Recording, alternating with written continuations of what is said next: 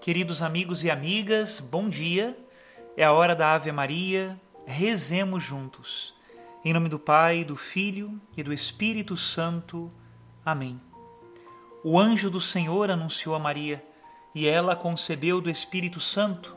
Ave Maria, cheia de graça, o Senhor é convosco. Bendita sois vós entre as mulheres, e bendito é o fruto do vosso ventre, Jesus.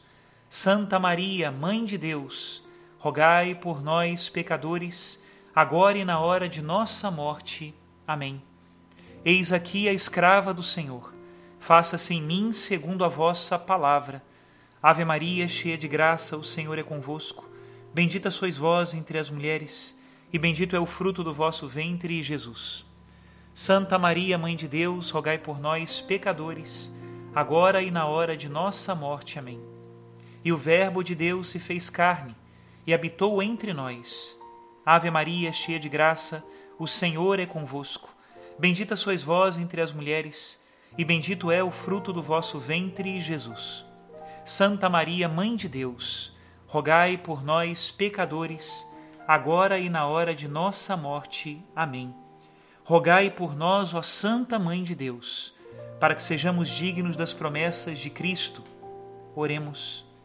Infundi, Senhor, em nós a vossa graça, nós os suplicamos, para que nós que conhecemos pelo anúncio do anjo a encarnação de Jesus Cristo, vosso Filho e nosso Senhor, cheguemos por sua paixão e morte de cruz à glória da ressurreição da carne, pelo mesmo Cristo nosso Senhor. Amém. Em nome do Pai, do Filho e do Espírito Santo. Amém.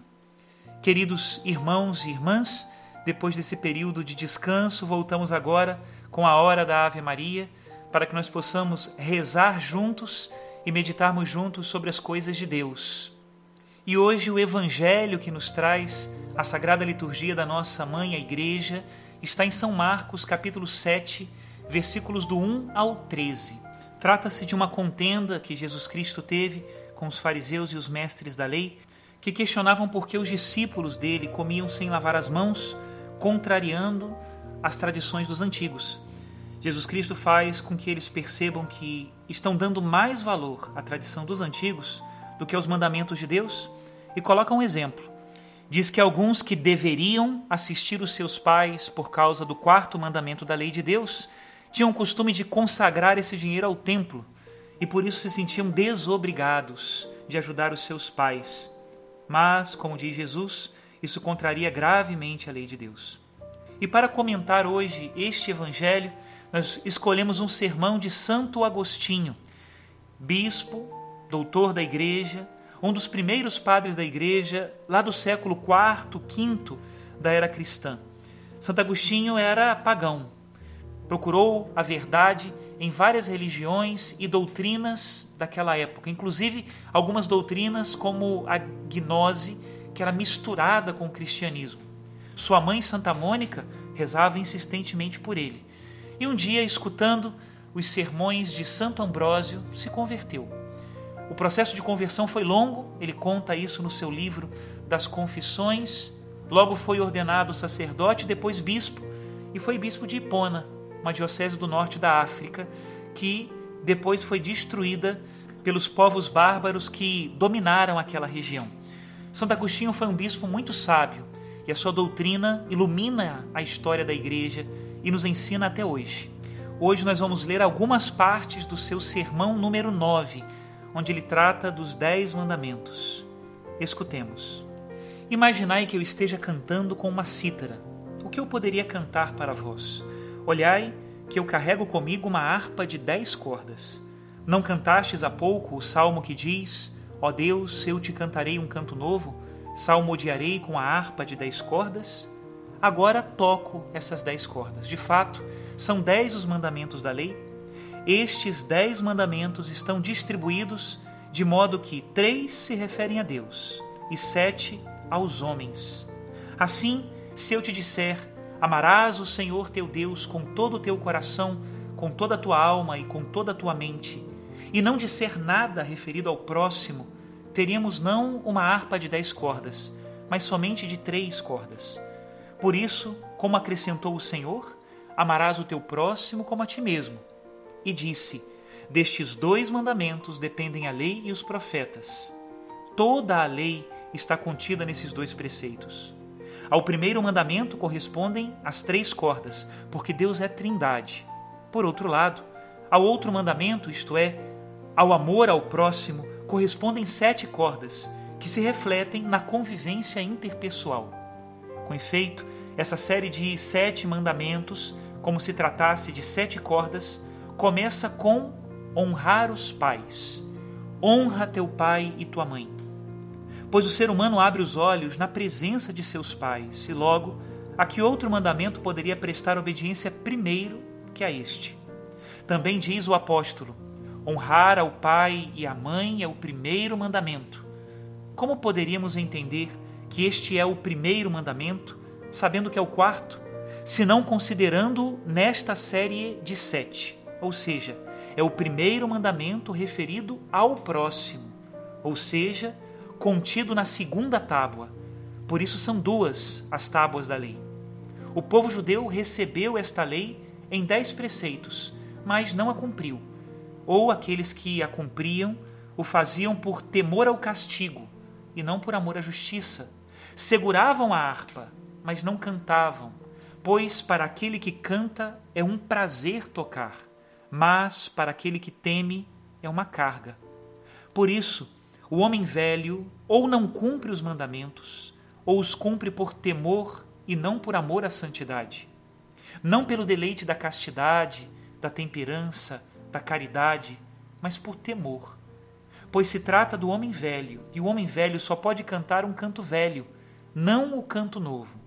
Para poder cantar o canto novo, faça-se o homem novo. Mudai os costumes, amáveis o mundo, Amai a Deus. Amáveis as bacatelas da iniquidade, os gozos deste tempo. Amai o próximo. Se o fazeis por amor, então cantareis o cântico novo. Se os fazeis por temor, mas o fazeis, sustentais ainda a harpa, mas não cantais. E se nem mesmo o fazeis, vós atirastes longe a harpa mesma. É preferível levá-la do que lançá-la fora, porém, sem dúvida, é melhor cantar com satisfação do que segurá-la como uma carga.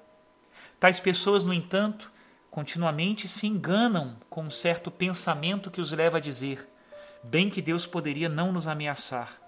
Oxalá não nos dissera essas coisas por meio dos profetas para infundir temor aos homens, e ao contrário, outorgasse um perdão geral antes de sua vinda, e logo voltasse sem condenar ninguém ao inferno.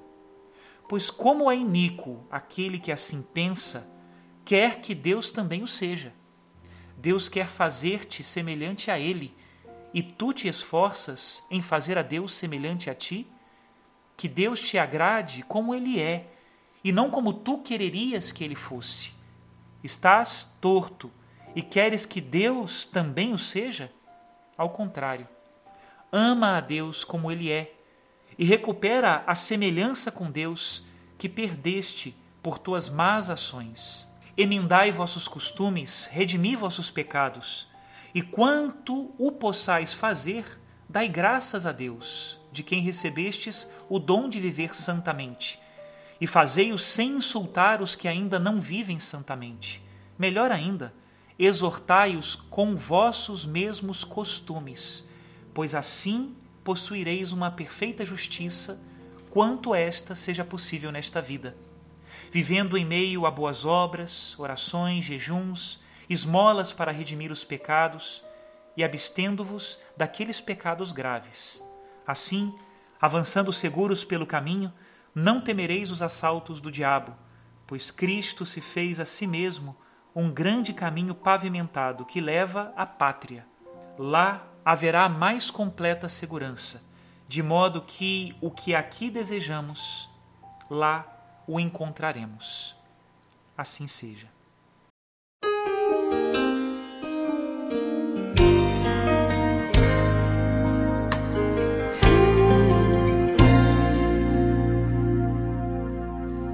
Tens o dom de ver estradas onde eu vejo o fim Me convences quando falas, não é bem assim. Se me esqueço, me recordas. Se não sei, me ensinas. E se perco a direção, vens me encontrar. Tens o dom de ouvir segredos, mesmo se me calo. E se falo, me escutas. Queres compreender?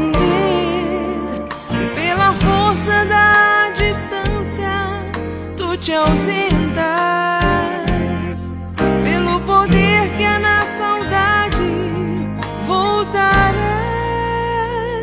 Quando a solidão doeu em mim, quando o meu passado não passou por mim, quando eu não soube compreender a vida, tu vieste compreender por mim. Quando os meus olhos não podiam ver. Tua mão segura me ajudou a andar. Quando eu não tinha mais amor no peito, teu amor me ajudou a amar.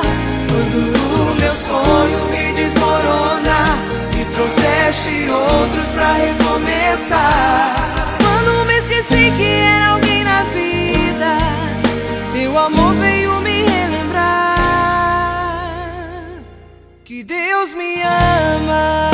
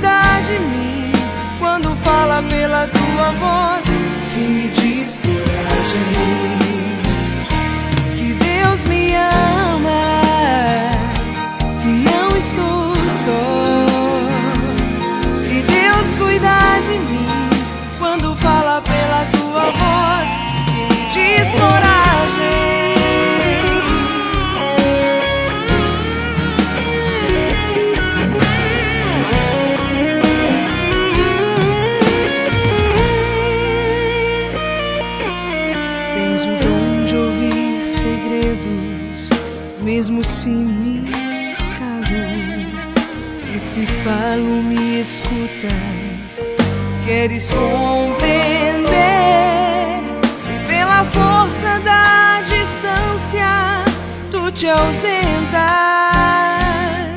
pelo poder que há na saudade voltarás quando a solidão doeu em mim quando o meu passado não passou por mim. Quando eu não soube compreender a vida, tu vieste compreender por mim. Quando os meus olhos não podiam mão segura me ajudou a andar. Quando eu não tinha mais amor no peito, teu amor me ajudou a amar. Quando o meu sonho me desmorona me trouxeste outros pra recomeçar. Quando me esqueci